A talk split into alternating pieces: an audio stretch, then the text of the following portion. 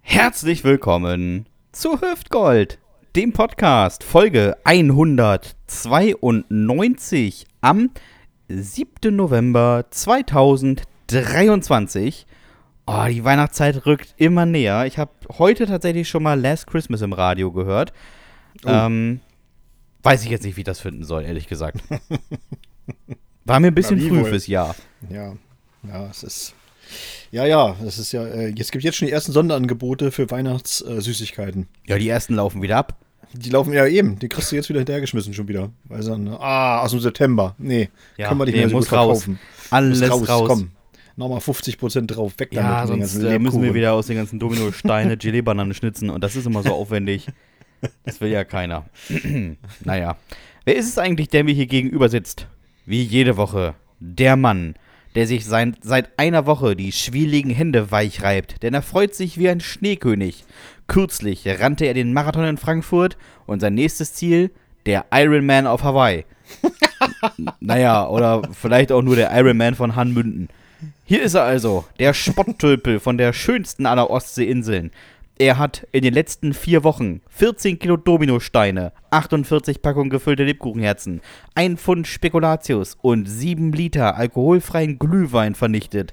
Auf den Weihnachtsmärkten zwischen Ostniedersachsen und Westbrandenburg nennen sie ihn nur den Schrecken der Bratwurstbuden, den Vernichter der Schokobananen. Er hat sich schon mehr Kronen an Liebesäpfeln ausgebissen als Mike Tyson an Ohren. Er spielte jahrelang seine Paraderolle. Kalle Pohl. Nächstes Jahr geht es für ihn wahrscheinlich ins Dschungelcamp, zu Are You the One oder zu Big Brother. Da sind wir immer noch in Verhandlungen, denn die wollen einfach nicht zahlen und sein Geld wollen sie auch nicht. Wenn es weiter so bergab geht, dann vielleicht auch nur zu Bares für Rares, wo ihn Heide Rezepazabel auf gute 80 Euro schätzen wird. Sein, sein Name ist lang genug für Passwörter. Klatschen Sie sich also den Staub aus den Wimpern, kratzen Sie den Schmodder aus den Ohren und wärmen Sie sich für den kleinen Knicks auf. Denn hier ist er, der Erbe von Hans Meiser, live und in Tulpengelb, der einzig wahre, der fantastische Dominik Bartels.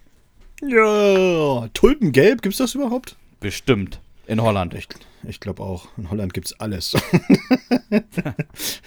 Wusstest du eigentlich, äh, dass ich komme jetzt gerade wegen Holland, komme ich drauf. Wusstest du eigentlich, dass Holland so eines der dicht besiedelsten Länder der Welt ist? Ist das so?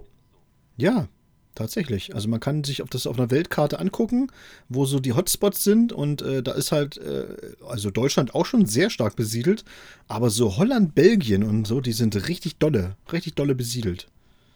Also da sind richtig viele, richtig viele Oranges auf einen Quadratkilometer zu finden.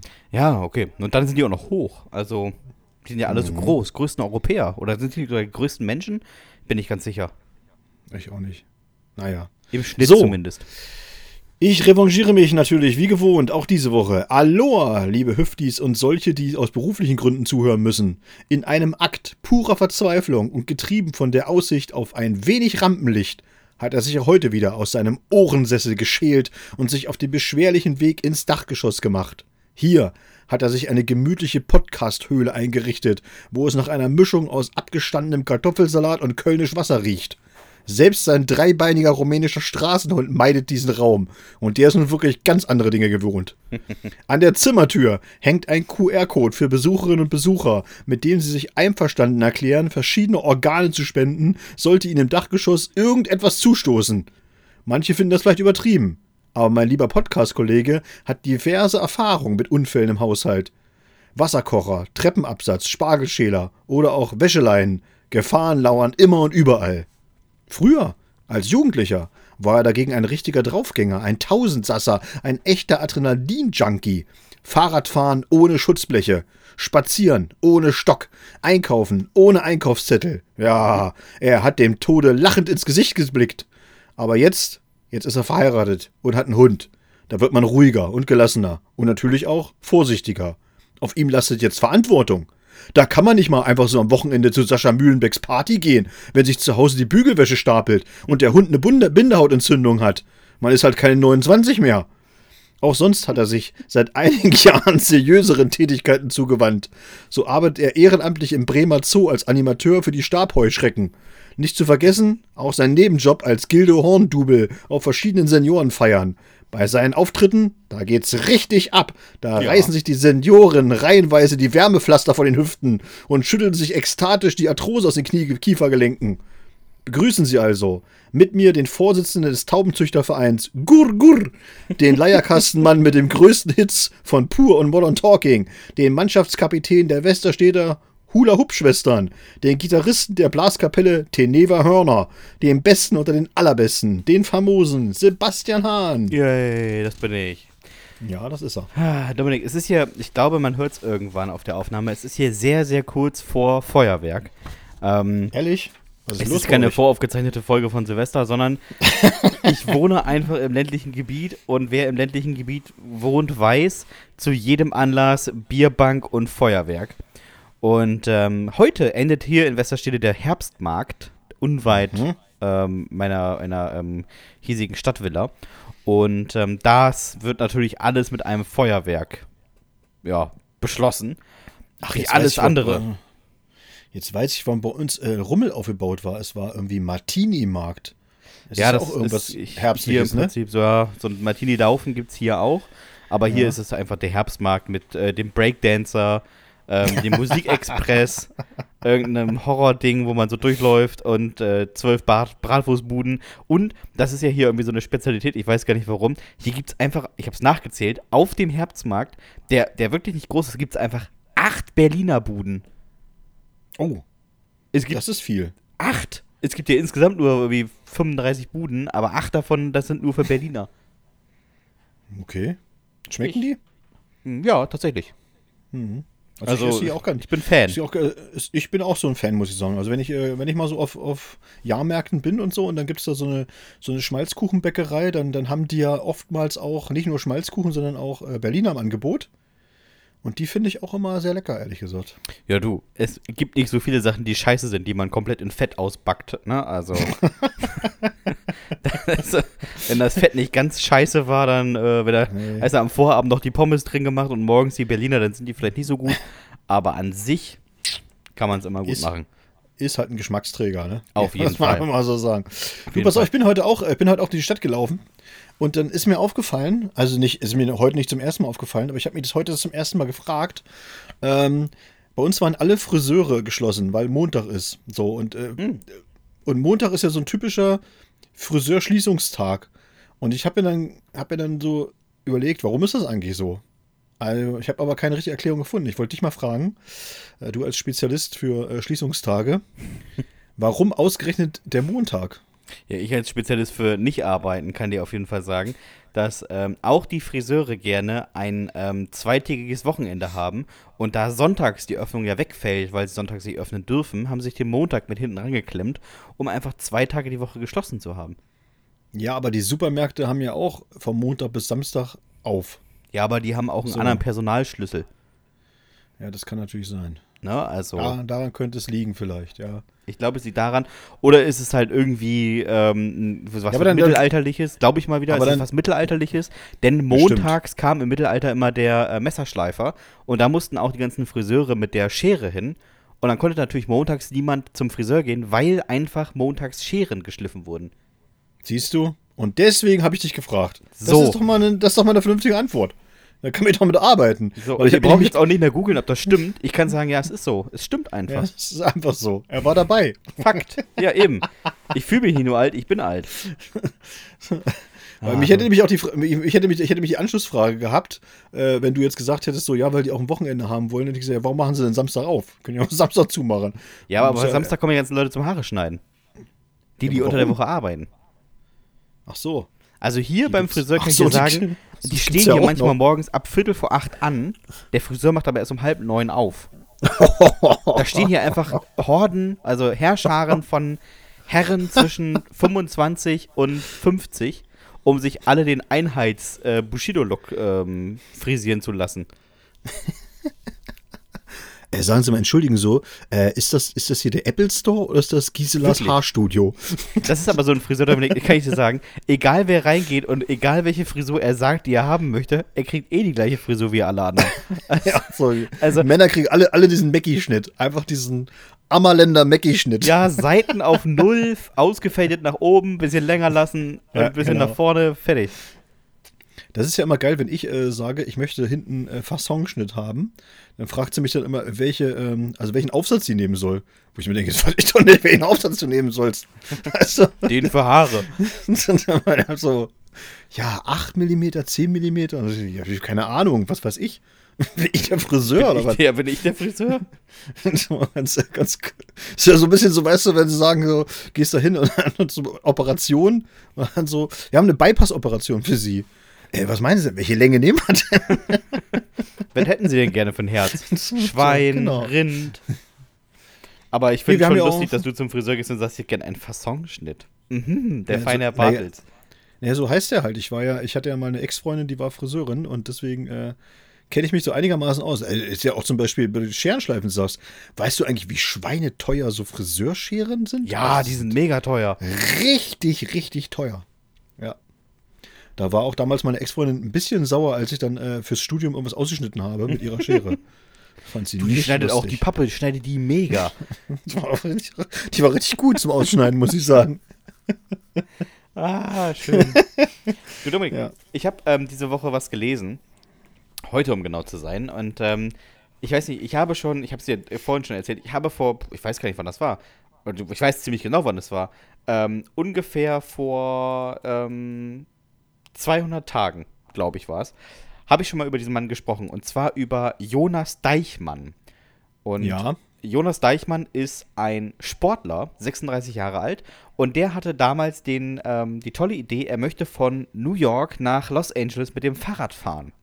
Mhm. Das sind 5000, 5400 Kilometer und er hat sich, als er in Los Angeles ankam, gesagt, ich laufe zurück.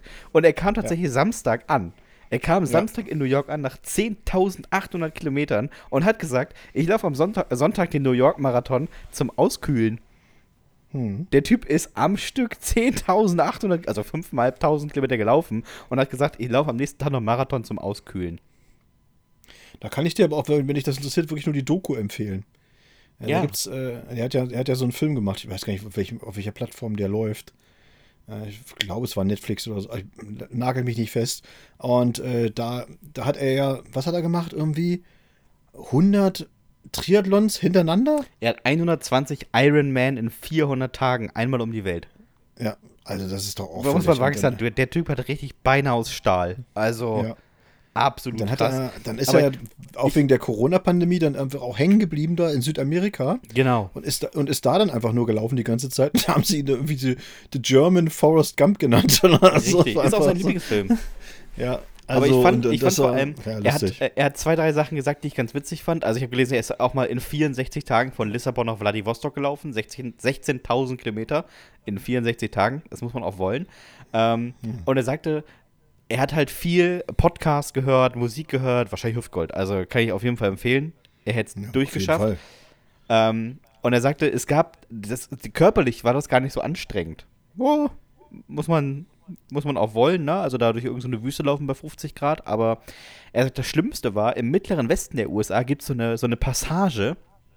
Da ist okayes Wetter, äh, es ist keine Probleme, aber die Strecke ist schnurgerade und es sind mhm. etwa 2000 Kilometer, in denen du im Prinzip nur an Maisfeldern entlangläufst. Ja, und ich glaube, das ist was, was du für einen Geist erstmal brechen musst. Das ist Iowa und Idaho und sowas, was da kommt. Und das, das ist wirklich, 2000 Kilometer sind, rechts ja, das sind, das sind, nur Mais. Das sind halt, musst du dir vorstellen, das ist einfach der Interstate geht da halt lang. Der ist schnurgerade. Rechts und links sind halt diese Farmen.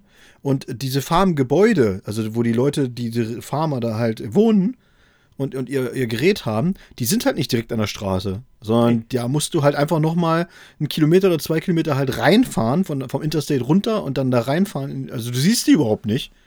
Und dann hast du wirklich das Gefühl, du läufst einfach oder du fährst auch, auch also dass der das gelaufen ist, finde ich ja, das ist ja wirklich mental einfach unfassbar. Aber selbst wenn du da als Normal-Europäer mit dem Auto fährst, da hast du ja auch das Gefühl so, Alter, ja, was, geht, ich schlaf gleich ein, Fahr geht gar Kreis? nicht oder so, ne?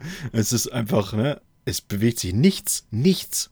Es ist wirklich. einfach, also das ist schon, ja, naja, er hat ja das äh, zum Vorbild genommen, dieses, dieses berühmte Rennen hier, Race Across the America.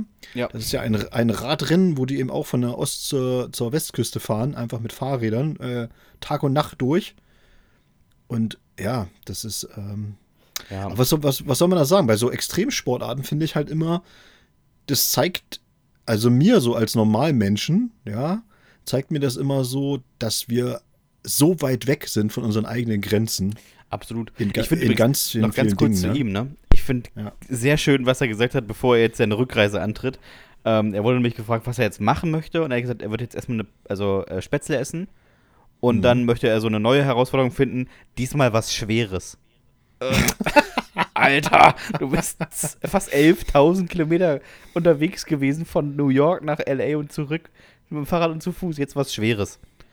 Einfach auf die Hände machen. Warum nicht? Ja, der ist schon krass, Wirklich. der Typ. Absolut. Absolut. Also von mir absoluten Respekt. Ja, ja, das kann man nicht anders sagen. Naja. Dominik, ähm, wir haben, das ist äh, schon eine Weile her tatsächlich, mal Mhm. eine Nachricht bekommen von Irina. Und ähm, Irina hat uns eine Top 5 vorgeschlagen, auf die wir uns, ich glaube, schon damals vorbereitet haben, aber irgendwie kam die nie unter. Und ähm, hast du Bock, die zu machen? Ja, auf jeden Fall. Gut, sie schreibt nämlich, nennt mir doch mal die fünf Dinge, die man als Beifahrer am besten macht. Der Grund dafür, ich bin nämlich demnächst mit meinem Mann unterwegs. Von Flensburg bis nach Ankara. Ist auch eine Strecke, die man fahren möchte, ne? Also. Ja, und vor allen Dingen, da brauchst du wirklich auch äh, einen sehr guten Beifahrer oder eine sehr gute Beifahrerin. Ja, das ist am besten, wenn die Beifahrerin ist- hinten oder der Beifahrer hinten sitzt. Weil das ist wirklich, das ist wirklich lang. Na gut, dann fange ich mal an. Also, was macht man als Beifahrer so am besten bei so einer langen Strecke? Habe ich auf, auf, auf Platz 5. Schlafen. Einfach nichts machen. Ja, schlafen halt. Ja. Ich bin ja so ein okay. Beifahrer, ich bin, bin so ein Beifahrer, der gerne mal schläft. Ja, ist mir auch schon aufgefallen. Mhm. Obwohl, wir sind, glaube ich, noch nie. Doch, wir sind einmal zusammen gefahren, aber als wenn ich gefahren bin, den Rest bist immer du gefahren. Ja. Überleg mal warum.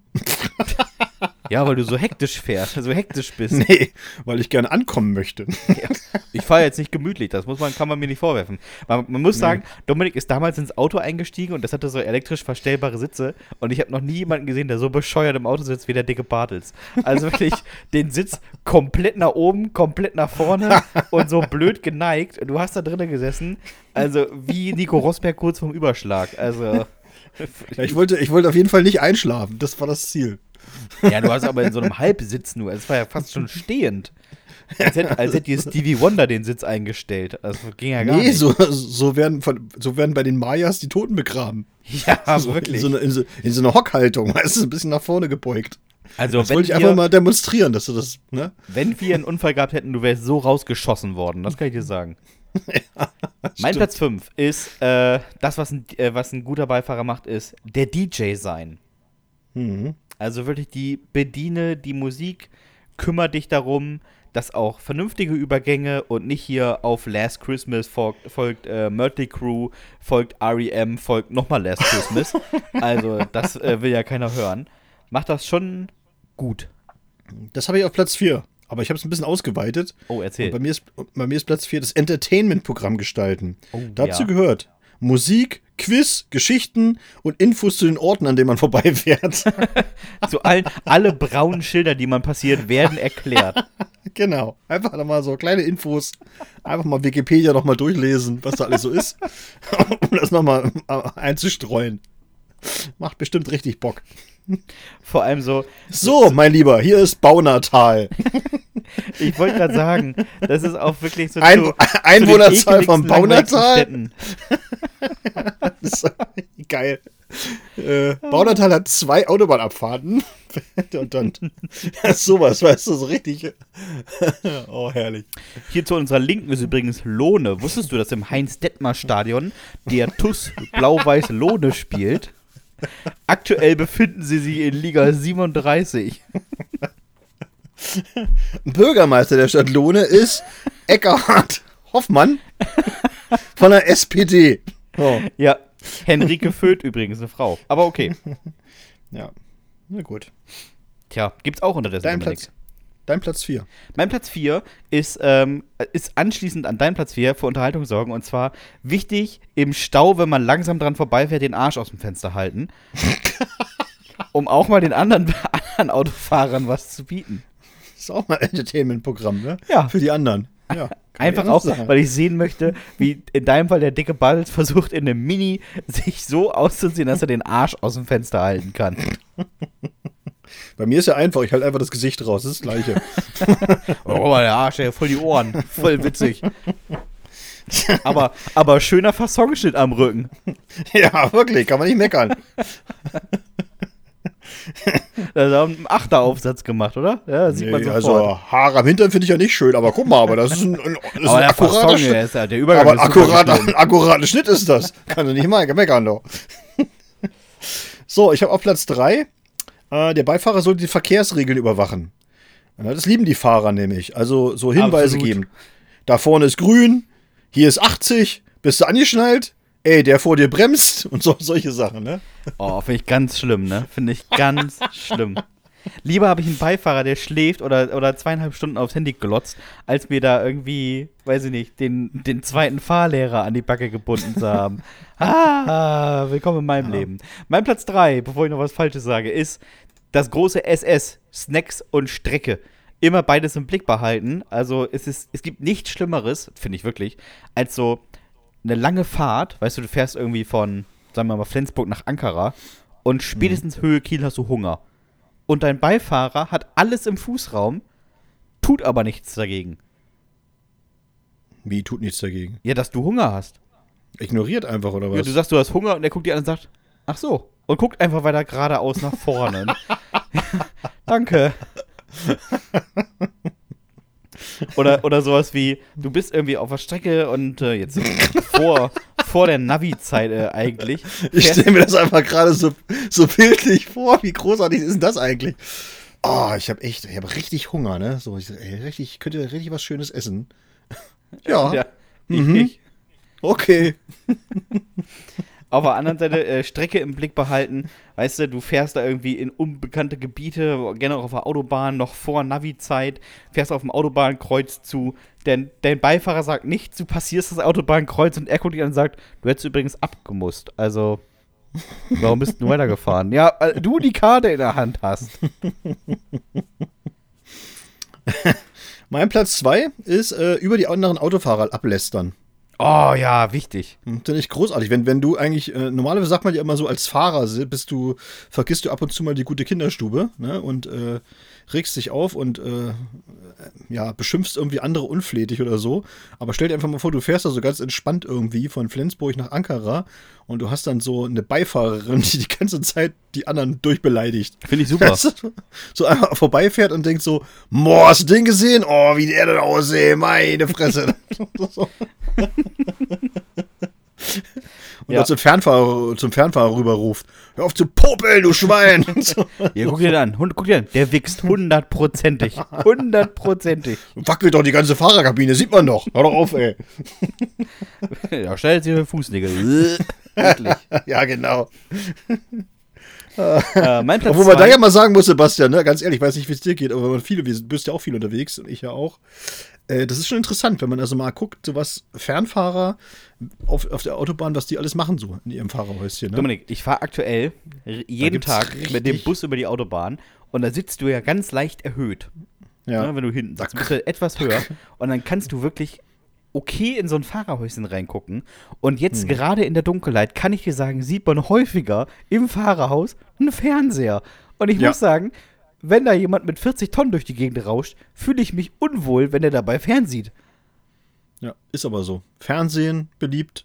Ich habe auch schon gesehen, dass einer sich so eine 5-Minuten-Terrine einfach mal gemacht hat, weil er so einen, so, so einen kleinen Gaskocher daneben sich hatte. Und ich habe alles schon erlebt, wirklich. Mutig, mutig die 5 Minuten Terrine zwischen die Beine und dann mit dem Wasserkocher langsam das Wasser einfüllen, während also du durch den Harz äh, bretterst. Es ist einfach wirklich unfassbar. Kann man wirklich, wirklich anders sagen. also Respekt an jeden LKW-Fahrer, ne? Da gibt's hundertprozentig auch so ganz korrekte Leute und ich will den Job nicht machen. Ich bewundere jeden, der das durchhält und der das so für die Allgemeinheit macht. Aber ihr müsst auch wirklich ehrlich sein, unter euch sind auch richtige ekelige Menschen. und da gibt es so viele Leute, die während der Fahrt in der Thermoskanne scheißen. Also, das sind wirklich ekelige Menschen bei. Das, das kannst du mir nicht verraten, dass es nicht so ist.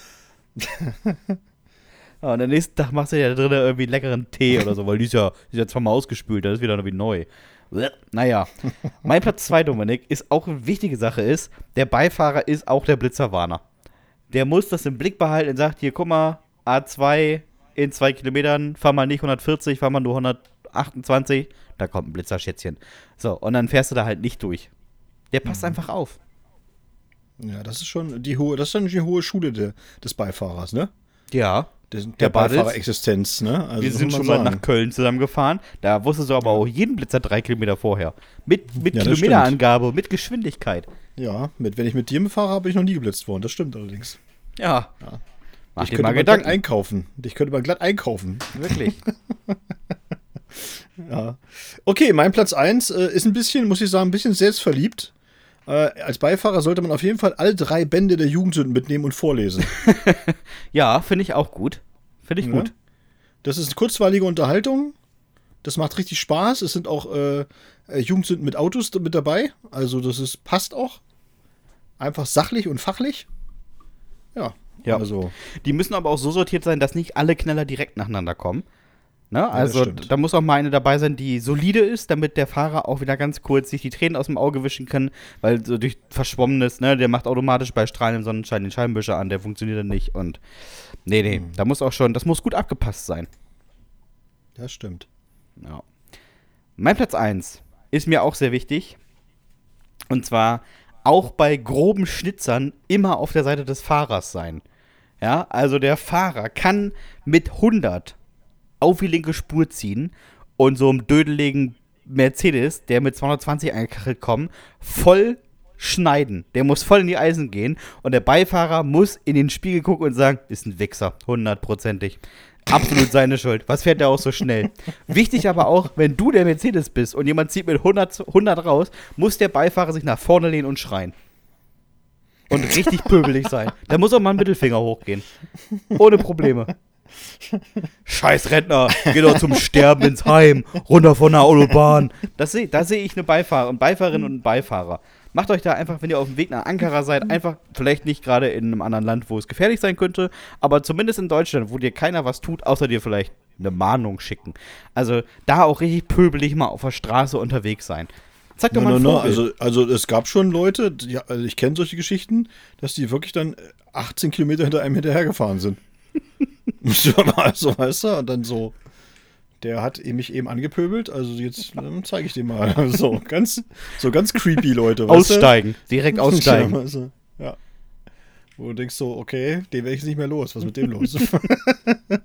okay, dass er in Helmstedt auch abgefahren ist, fand ich noch okay. Aber ich meine, wir sind jetzt schon in der, in der Spielstraße, in der ich wohne. Langsam ja, wird es genau. unangenehm.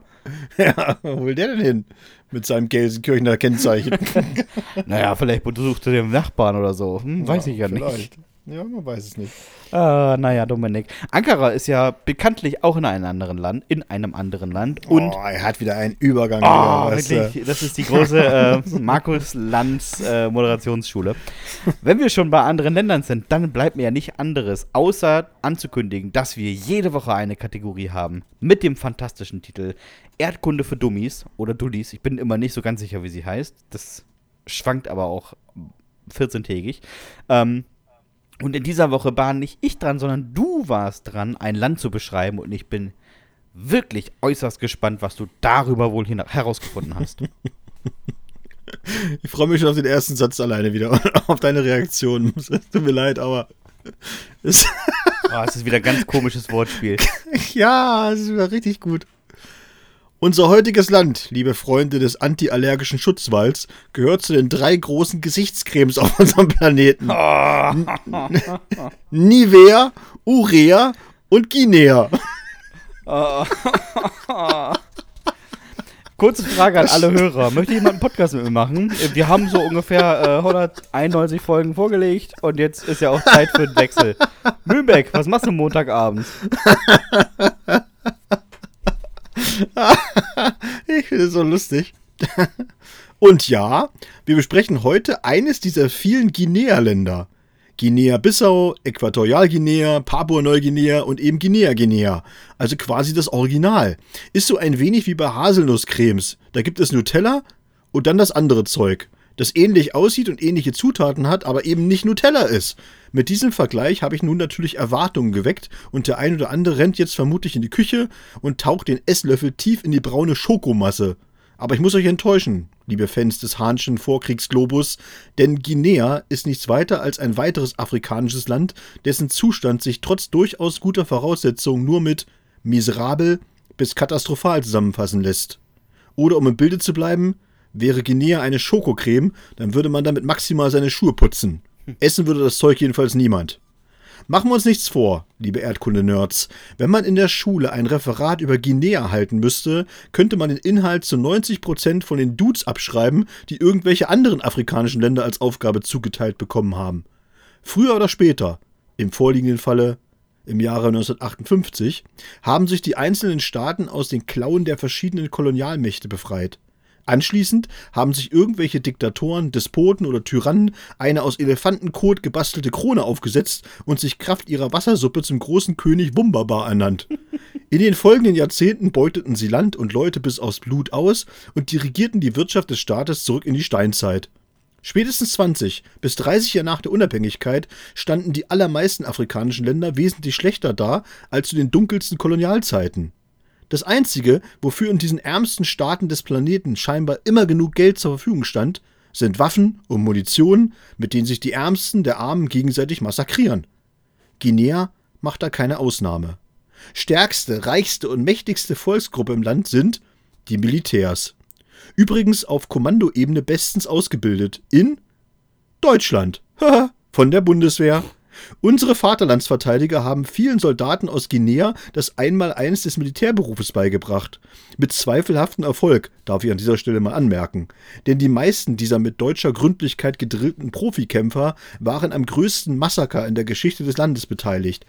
Im Jahre 2019, äh 2009 schossen Soldaten auf wehrlose Demonstranten, die sich in einem Stadion friedlich versammelt hatten, um gegen die Militärführung des Landes zu protestieren. Mehr als 200 Menschen verloren ihr Leben, mehr als 100 Frauen wurden vergewaltigt und misshandelt. Man fragt sich unweigerlich, was genau die Guinea bei der Bundeswehr eigentlich gelernt haben. Nicht, dass ich jetzt pauschal alle in einen Topf werfe oder die Soldaten aus Guinea in die Kollektivhaftung nehmen möchte, aber im Jahre 2010 berichteten Journalisten in der ARD-Fernsehsendung Fakt, dass sämtliche Hauptverantwortliche der Gräueltaten im Jahre 2009 von der Bundeswehr ausgebildet worden sind. Oh. Naja, Demokratie, Menschenrechte und Ethik standen wohl nicht auf dem Lehrplan. Dafür offensichtlich Taktiken und Pläne, wie man Insassen aus einem Gefängnis befreit. Letzten Samstag hatten bewaffnete Einheiten einen gewissen Musa Dadis Kamera mit erheblicher Gewalt aus dem Knast befreit. Und wer ist dieser Kamera? Nun, das ist der Dude, der sich 2008 als Armeechef in Guinea an die Macht geputscht hat und für das Massaker 2009 den Befehl gegeben hat. Und wer bildete dieses Arschloch vier Jahre lang an einer renommierten Offiziersschule aus? Richtig, die deutsche Bundeswehr. Und so schließt sich mal wieder ein Kreis. Wirtschaftlich krebst Guinea darum, wo man es erwarten darf, am hinteren Ende des Feldes. Und das, obwohl man über das weltweit größte Vorkommen an Eisenerz verfügt und auch die Bauxitreserven sind nicht von schlechten Eltern. Selbst Gold, Diamanten und Uran gibt es in Guinea reichlich. Man müsste jedoch viel Geld in die Hand nehmen, um die Lagerstätten auch auszubeuten. Machen die Herrscher in Guinea aber nicht. Viel zu anstrengend und viel zu zeitintensiv. Deshalb verkaufen sie die Schürfrechte an internationale Großkonzerne und kassieren dafür üppige Summen, die wiederum nur zu Bruchteilen in den Staatshaushalt fließen. Der größte Anteil versickert in den Taschen der Regierenden und ihrer Entourage. Also alles wie immer. Quasi der African Way of Life. Und deshalb lungern Konzerne und Unternehmen aus China, Russland, den USA und halb Europa auch in Guinea rum, um durch die instabile Lage im Land möglichst günstig an die wertvollen Rohstoffe zu kommen. Land und Leute sind denen völlig egal. Hauptsache, das Frachtschiff mit den billigen Bodenschätzen macht sich ungestört auf den Weg in Richtung Wohlstand und Luxus. Und plötzlich stehen die Menschen aus Afrika bei uns auf der Matte und wollen auch einen fairen Anteil an der Wertschöpfung dessen, was unsere Unternehmer ihnen seit Jahren aus der heimischen Erde geklaut haben.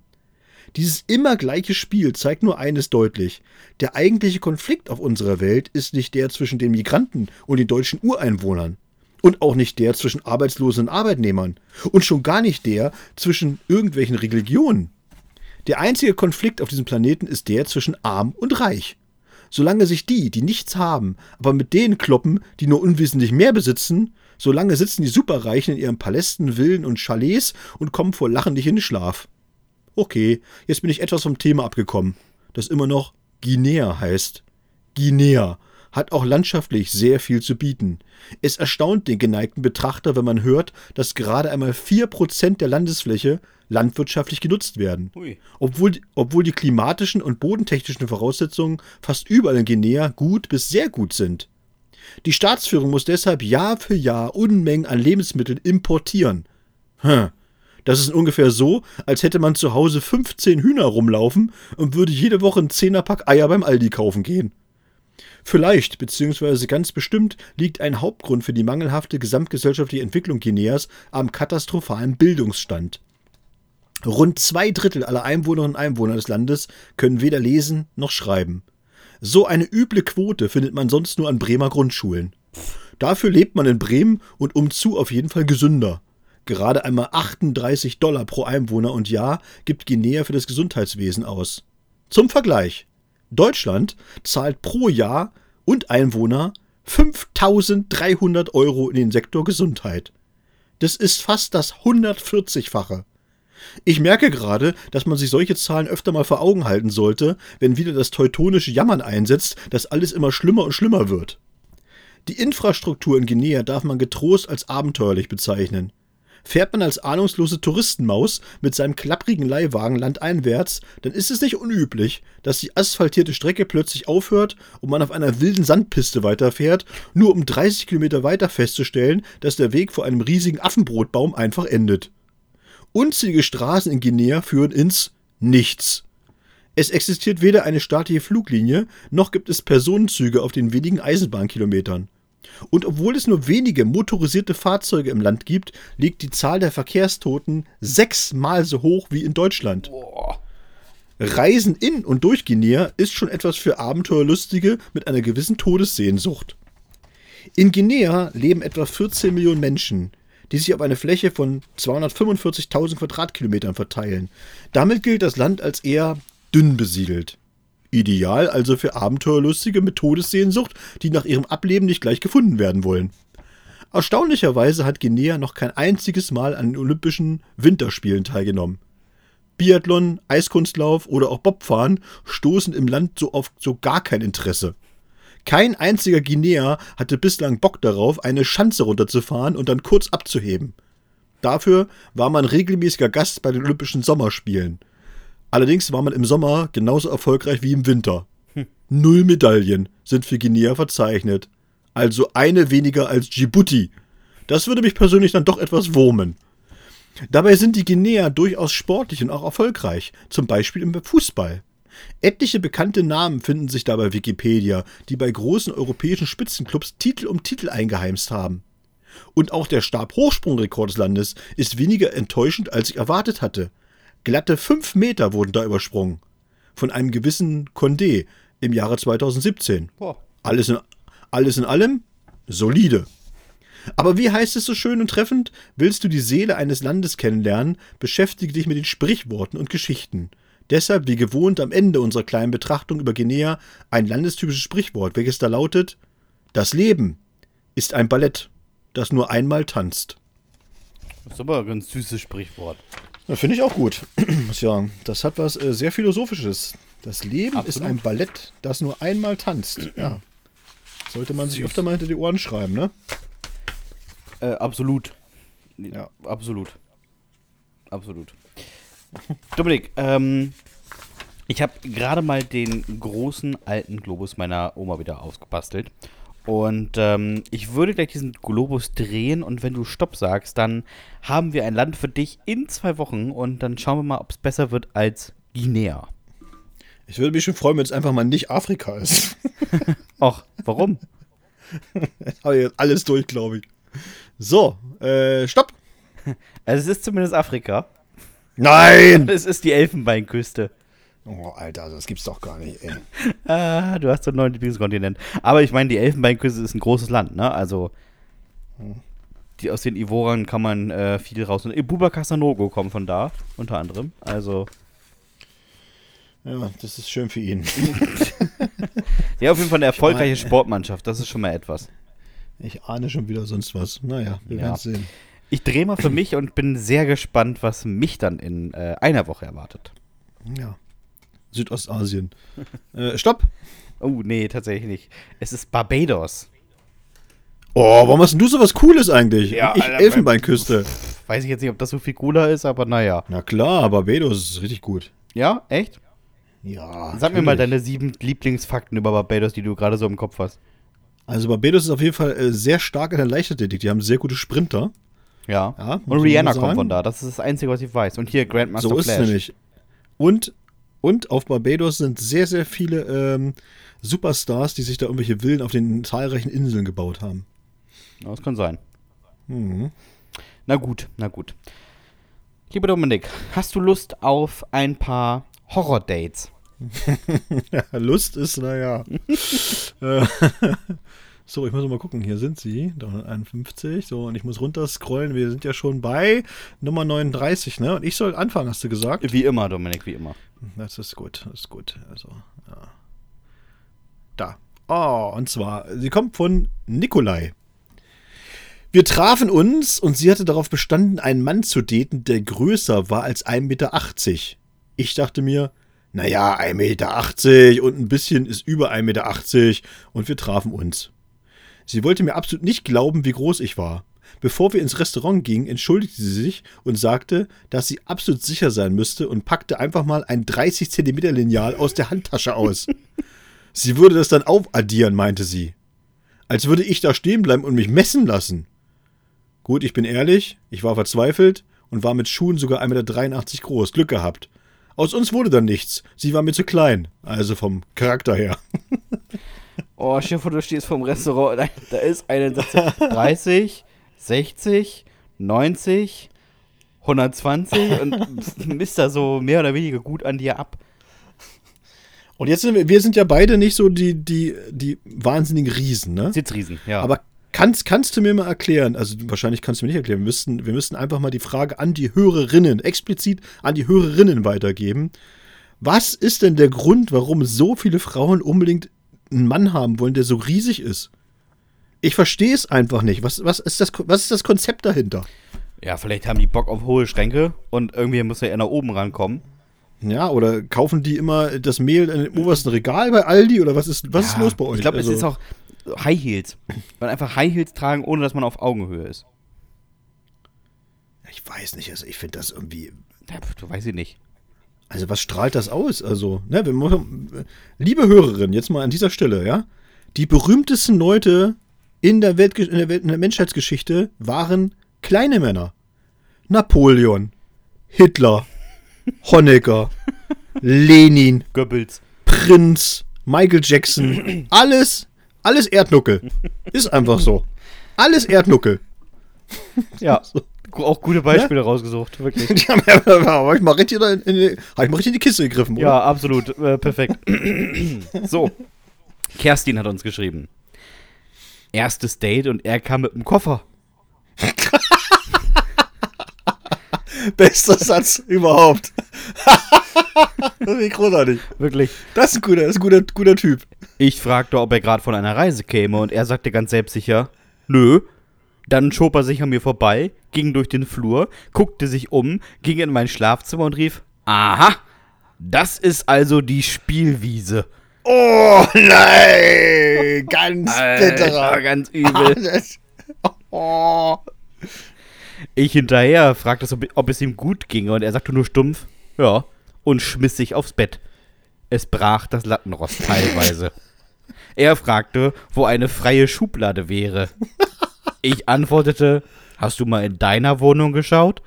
Er sagte, da würde er nicht mehr hin zurück wollen, denn auf seine Frau hätte er keine Lust mehr. Das würde er ihr zu einem späteren Zeitpunkt mit mir zusammen auch nochmal erklären. Ich habe vier Stunden auf den eingeredet, dass ich die Polypen rufe, wenn er nicht geht. Er konnte sich dann aufraffen, meine Wohnung zu verlassen. Nie wieder Tinder.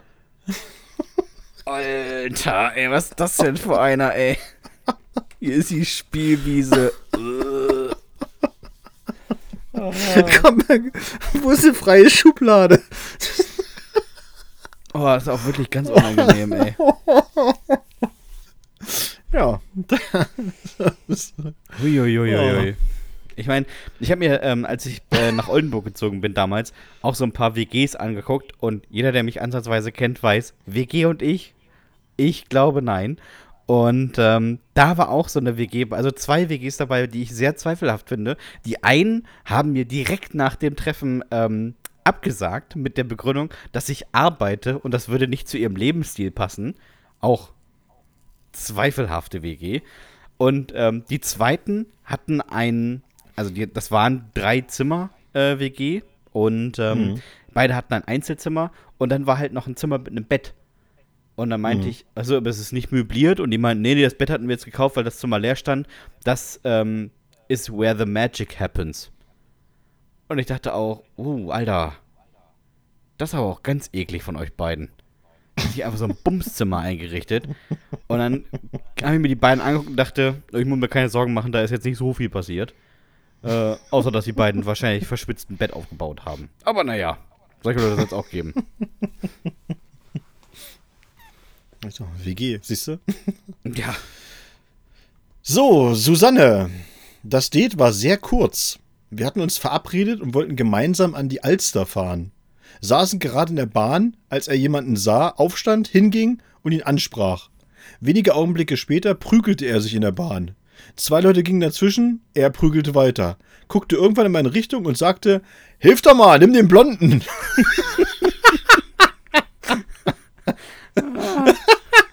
Als würde ich damit einsteigen in seine Schlägerei. Zwei Wochen später stand die Polizei vor meiner Tür und wollte wissen, warum ich in der Prügelei dabei war. Und ermittelten wegen Körperverletzung. Der Typ hat eiskalt ausgesagt, ich hätte mitgeprügelt. Ich. Ich bin 1,52 Meter groß. ja. Seitdem geht Susanne immer mit einem 30 Zentimeter Lineal zum Date und sucht einen Typen, der über 1,80 ist. 100 Pro. Ja, auf jeden Fall. Großartig. Vor allem nimm den Blonden. Jo. Ja, ist auch richtig gut, ne? Was ist mit dir? Ah, Nicht schön. gucken, hauen. So, Laura. Er war schon online suspekt, aber das hielt mich nicht davon ab, ihn zu mir einzuladen. Wie dumm es war. Er sagte, er würde von der Arbeit kommen und ob es okay wäre, wenn er direkt etwas zu essen mitbringt. Ich war damit fein. Er kam und hatte dabei ein Ferkel. Was? Also ein lebendes Ferkel. Nein! Er kam vom Hof auf dem er arbeitete und meinte, er würde das im Bad machen. Ich soll mir mal keine Sorgen machen. Ich war so unfassbar perplex und konnte ihn kaum davon abhalten, das Schwein zu schlachten. In, ich meine, in meinem Bad, wo ich sonst Haare wasche.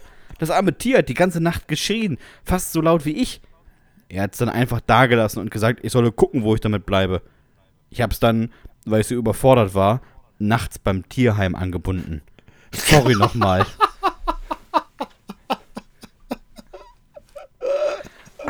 Ich schlachte mal eben ein Schwein beim Date. Alter, was ist los?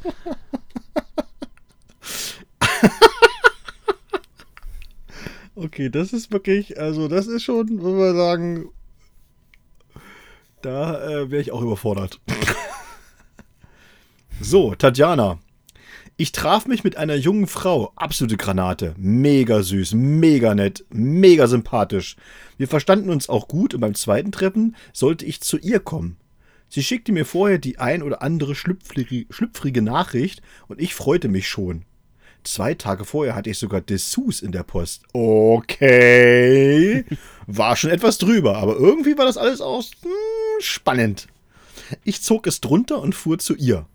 Ich setzte mich aufs Sofa, sie sich zu mir und meinte, na dann geht's jetzt mal los. Es ging Musik an und sie tanzte. Ich guckte ihr zu, sie fing an, sich auszuziehen und dann dann kam ein Mann dazu. Und der war nicht in unserem Alter. Also so gar nicht. Der war ungelogen etwa 50 Jahre älter. Schunkelte mir, schunkelte mit, stellte sich vor mit, ich bin der Jürgen und wollte mich küssen. Ich, ich wich aus und fragte, was das hier für ein Mist sei. Auf so ein Vater-Tochter-Gespann hatte ich ja gar keine Lust. Sie fragte, äh, hab ich vergessen, dass ich für dich und meinen Freund suche? Das Einzige, was mir als Antwort einfiel, war, der Opa ist dein Freund?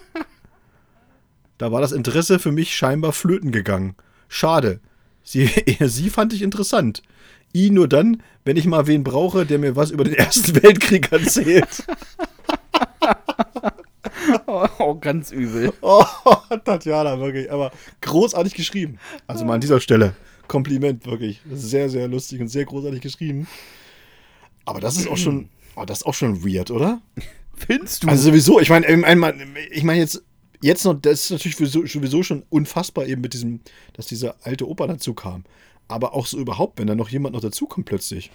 Also ich meine, ich finde sowohl. Also stell dir einfach nur mal vor, also, du sitzt da und du hast dann hast irgendwie ein Date mit, mit, mit einer Frau, alles ist, alles ist gut, alles schnucki und der hält sich so ein bisschen und so. Und auf einmal kommt da irgend noch, irgend noch, irgend noch wer rein in den Raum und setzt sich so dazu. Ich bin der, ich bin der Jürgen. Soll ich dir mal einen echten Hasen zeigen? Alter, verzieh dich, ey.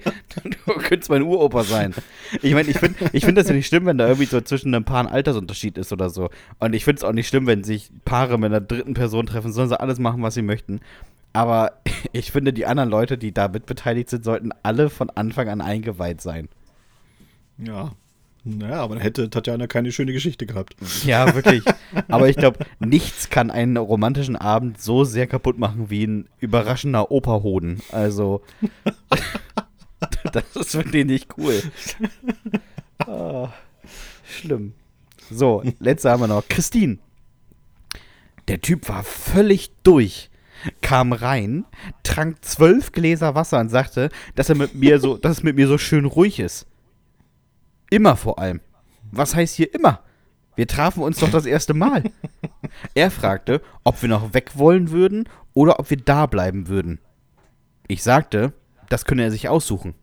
Ich sagte, ich würde lieber hier bleiben und, weil ich in der Zeit absolut verzweifelt war, die Nacht mit ihm im Bett verbringen. Er sagte, er müsse das auch mal wieder machen. Ich schickte ihn ins Schlafzimmer und sagte, ich würde mich noch kurz frisch machen. Als sie aus dem Bad kam, lag er im Bett zugedeckt bis zum Hals. Ich kroch dazu, sprach ihn an, nichts. Keine Regung. Ich fasste ihn an, auch an intimeren Stellen. Nichts.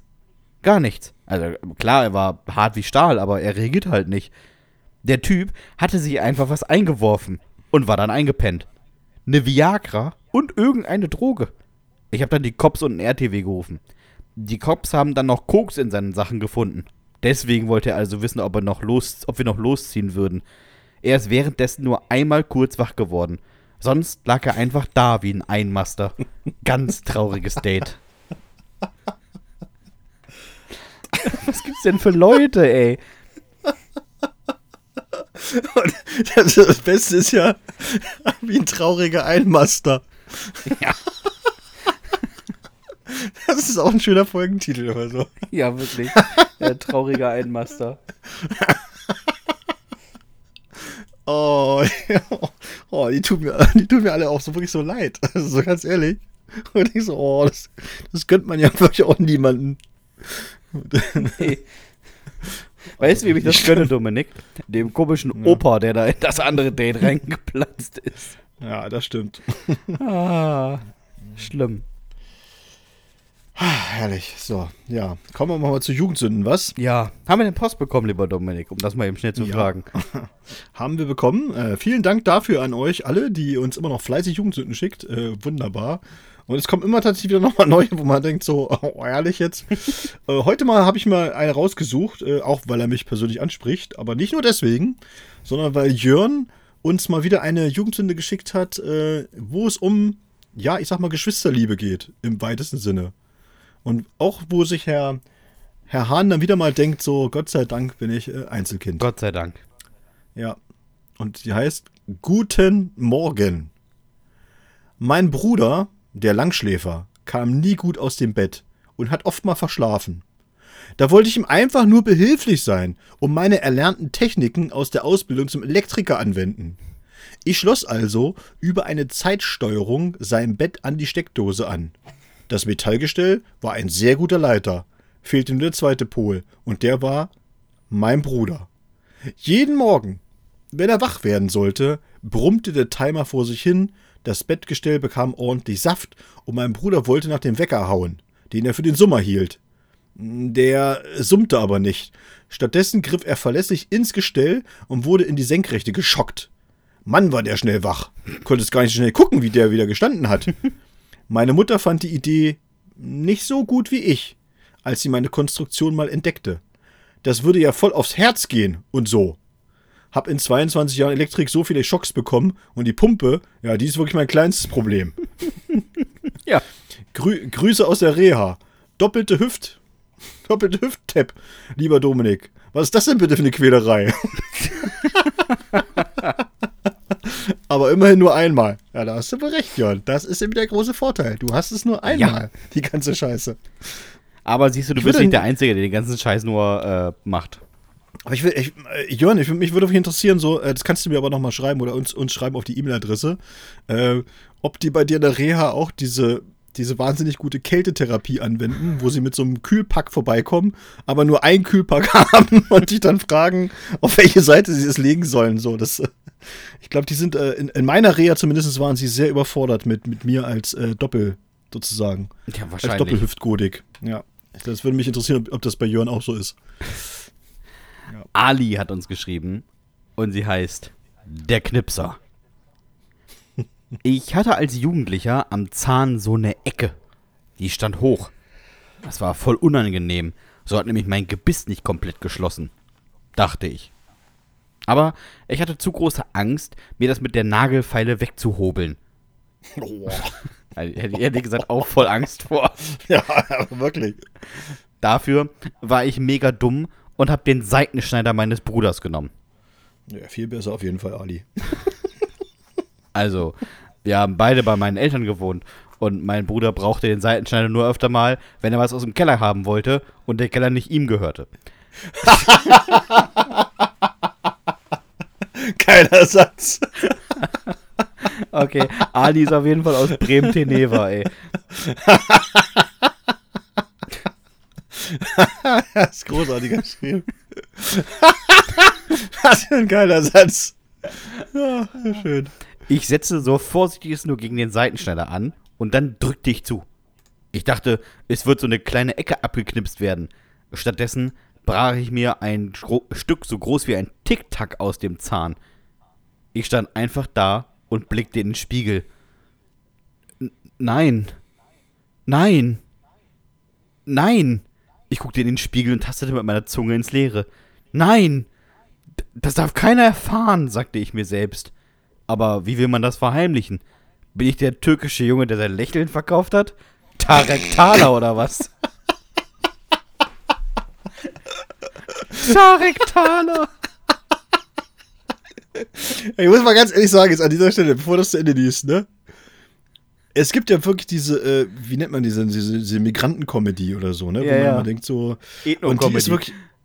Ja, genau, und die finde ich teilweise wirklich so abgedroschen und einfach so, wo ich denke so, oh ja, komm, ey, nicht schon wieder diese Klischees runterreiten. Aber Ali hier, wenn er nur so einigermaßen das drauf hat, was er hier so schreibt, ja, den würde ich mir, mir super gerne an, an, anhören, was er so für Geschichten erzählt, weil die Sätze sind einfach großartig. Wirklich? Kann man mal ganz ehrlich sagen, ja. Tarek Thaler übrigens auch ein mega Folgentitel. Ja, absolut. Meine Eltern haben mich zum Zahnarzt gefahren und da wurde dann einfach was dran geklebt. Sah zwar kacke aus, aber ich habe bis heute eine gute Geschichte. Absolut. Ah, Tarek Thaler, ey. Der türkische Junge, der sein Lächeln verkauft hat. Aber geil ist auch, mein Bruder brauchte den Seitenschneider nur öfter mal, wenn er was aus dem Keller haben wollte und der Keller nicht ihm gehörte.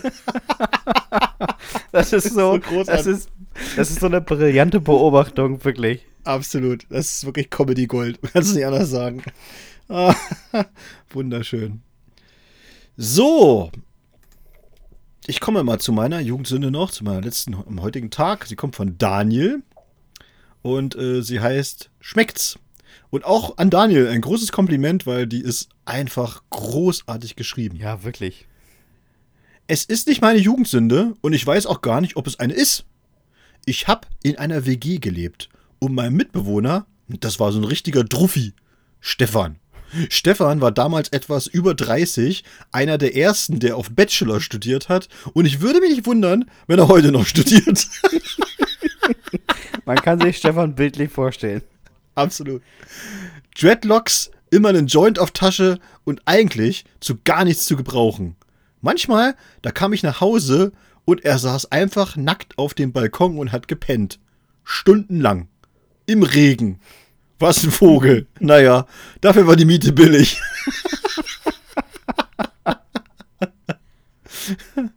ich weiß aber noch, dass er damals selbst mal nach Hause kam mit einem Eimer Lack in der Hand und meinte, ja, der Vermieter hätte ihm den mitgegeben. Wir sollten die alten Heizkörper mal streichen. Ah, ich war jetzt kein Fan der Idee, aber immerhin wurde der Lack bezahlt. Ich sagte, ich kümmere mich drum. Zwei Tage später füllte ich aus dem Lackeimer etwas in einen Joghurtbecher ab, als mein Darm sich meldete. Ich sprintete aufs Klo. Als ich von dort, etwa 20 Minuten später, zurückkehrte, hätte ich schwören können, dass ich schon etwas umgefüllt hatte. Allerdings war der Becher weg. Genauso wie die Bananen und die Blaubeeren aus der Küche. Ich machte mir keine Gedanken, nahm einen neuen Becher und füllte wieder was ab. Dann lackierte ich die Heizung.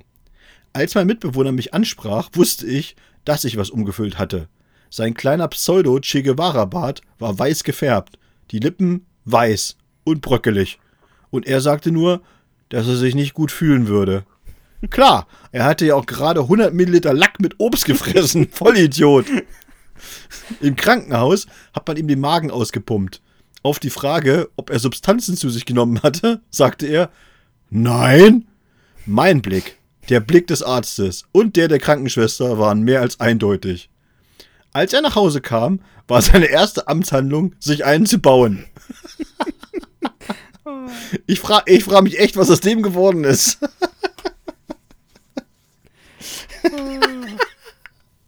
oh, ist das schlimm. Also, da kannst du einfach oh. auch zur alten Adresse fahren. Der wird da wahrscheinlich noch wohnen. Auf jeden Fall, kannst du sicher sein. Der ist nicht umgezogen. nee, geht gar nicht. nee. Der lackiert und jetzt einen Heizkörper. In Blau. Ja. So, Antje hat geschrieben, und auch die, muss ich sagen, ist nicht, äh, ist nicht von schlechten Eltern, was den Schreibstil angeht. Sie heißt Gruselige Augen. Ich möchte sagen, ich war betrunken und niemand außer meiner Schwester ist zu Schaden gekommen und dies zu vernachlässigen meine Schwester. Ihres Zeichens absolute Partygranate, war wie, äh, war wie immer nicht mit zur Party gekommen. Ihre ganze Jugend verbrachte sie mit Lesen, verließ ihr Zimmer nur selten und war immer eine Einserkandidatin. Ich war mehr so, vier ist auch bestanden und hatte dafür ein Sozialleben. So auch an diesem Wochenende.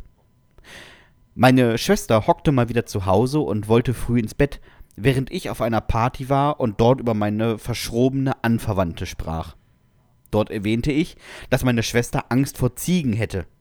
Da hörte ich davon, dass man Ängste durch Konfrontation besiegen könnte. Und das wollte meine Schwester, entschied ich. Ich bin also ordentlich voll nach Hause gewankt und nahm einen Umweg über drei Bauernhöfe. Krass, wie selten die Ziegen haben. Bringen die nichts ein? Wie dem auch sei, ich habe einen gefunden und habe die an meinen Gürtel gemacht. Also Gürtel zu und dann langsam zugezogen. Ich wurde von der Ziege nur doof angeguckt. Aber Luft war ihr wohl lieb, also kam sie mit. Die zwei Kilometer nach Hause dauerten mit der Ziege viel länger, als man meint. Die bleiben ja auch ständig stehen und wollen einfach nur gucken. Mega nervig. Zu Hause angekommen, bin ich dann direkt durch den Flur, Tür meiner Schwester auf, die pennte. Schlüssel von innen abgezogen, von außen eingesteckt, Ziege rein und Abfahrt. Schnell abgeschlossen, bevor meine Schwester wieder rumjammert. Ah, gejammert hat sie nicht. Sie und die Ziege haben mehr so um die Wette geschrien. Das war noch schlimmer. Weil ich nicht wusste, was ich machen sollte, steckte ich im Flur den Schlüssel zur Tür in die Jackentasche an die Garderobe hinter mir und huschte in mein Zimmer. Dort schmiss ich mich ins Bett, murmelte mich kurz ein, stand dann direkt wieder auf und kam, so verschlafen wie möglich, aber voll angezogen aus meinem Bett. Keine Ahnung, wie die rausfinden konnten, dass ich nicht geschlafen habe. Vielleicht lag es am Gürtel, den die brüllende Ziege, also das Tier, nicht meine Schwester, um den Hals trug. Der war ja immer noch meiner. Nachts dann noch das Vieh zurückgebracht. Auch wenn ich meinen Eltern häufiger vorgeschlagen hätte, meine Schwester wegzubringen, die Ziege gibt wenigstens Milch. Meine Eltern haben mich dann mal aufgeklärt, dass das keine weibliche Ziege war. Und mittlerweile hat meine Schwester vier Kinder. Oh, Die gibt auch ordentlich Milch. Naja, die Angst vor Ziegen ist immer noch da. Mega peinlich. Oh, auch so gut geschrieben, ne? Aber so echt sagen, Vor ne? allem, die gibt doch Milch. Das ist ein Männchen. Ach so, ja, dann bringen wir die doch zurück. Oh. Was ist denn los mit Ich fand, Leuten? ich, ich fand den Satz auch so, so, so cool von Antje so. Ich wurde von der Ziege nur doof angeguckt. Aber Luft war ihr wohl lieb, also kam sie mit.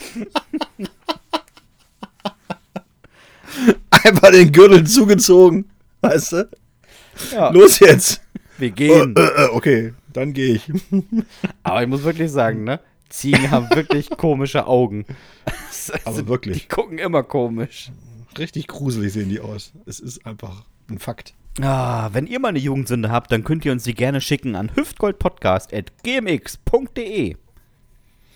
Ja, oder wenn ihr Horror-Dates erlebt habt, äh, schickt uns die auch. Ihr seht ja, es ist, nichts ist unmöglich. Und wenn ihr denkt so, okay, das nimmt mir keiner ab, dass das passiert ist, ja, ihr habt es ja heute gehört. Es gibt ähm, noch viel, Es Viel gibt kuriosere- mittlerweile nichts, was es nicht gibt. ja, es gibt noch viel kuriosere Dinge. Ja, also, ja, treibt euch weiterhin auf Tinder rum von mir aus, damit wir was zu erzählen haben. Ihr schafft das. Äh, ihr schafft das. Schlimm. immer, schön, immer schön aufpassen. Richtig. Und ähm, wenn es schlimm wird, mitschreiben. Immer Ja, mitschreiben. mitschreiben. ist wichtig, sonst verblassen Falls die das, falls, das Date, falls das Date dann fragt, was soll das hier? So, Ja, sende ich dann ein bei Hüftgold. Richtig, richtig. halt mal eben, ich muss dich fotografieren, damit wir das auch belegen können. Schön. Na gut. Wenn ihr mal eine Jugendsünde habt, dann könnt ihr uns die äh, gerne schicken an hüftgoldpodcast.gmx.de. Und wenn euch dieser Podcast gefallen hat, dann abonniert uns doch einfach bei Spotify, Apple Podcast, Deezer, Podimo und Amazon Music. Wir würden uns äh, sehr darüber freuen, wenn ihr folgt, den Daumen hoch macht, ähm, fünf Sterne gebt, eine Rezension schreibt, äh, uns schreibt. Wir äh, sind darauf angewiesen, dass ihr das teilt. Es macht aktuell äh, noch mehr Spaß denn je, ähm, das zu sehen, dass so viele Leute immer dabei sind. Ähm, das ist eine große, große Ehre. Äh, vor allem für zwei so unbedeutende Nasen wie uns, die das hier alles mehr oder weniger ungeprobt machen. Das ist wohl wahr. Also ungeprobt Also seit im Gegensatz- 191 Folgen. Im Gegensatz zu den anderen schneiden wir nämlich nicht. Das Richtig. muss man auch wirklich an dieser, Stelle, an dieser Stelle wirklich mal erwähnen. Ja, also ich weiß das nämlich mittlerweile, dass die fast alle, die so lustige Podcasts machen, wirklich schneiden. Und nicht nur zusammenschneiden, sondern auch rausschneiden. Wenn ihnen was Lustiges widerfahren ist, so, dann wird das rausgeschnitten, um das für die andere Shows zu verwenden oder so. Also wenn die Witze zu gut sind, dann hört ihr die gar nicht. Richtig, ja doch, bei Live-Shows. ähm, Das ist der Unterschied zu uns, keine Live-Show oder wenig Live-Shows.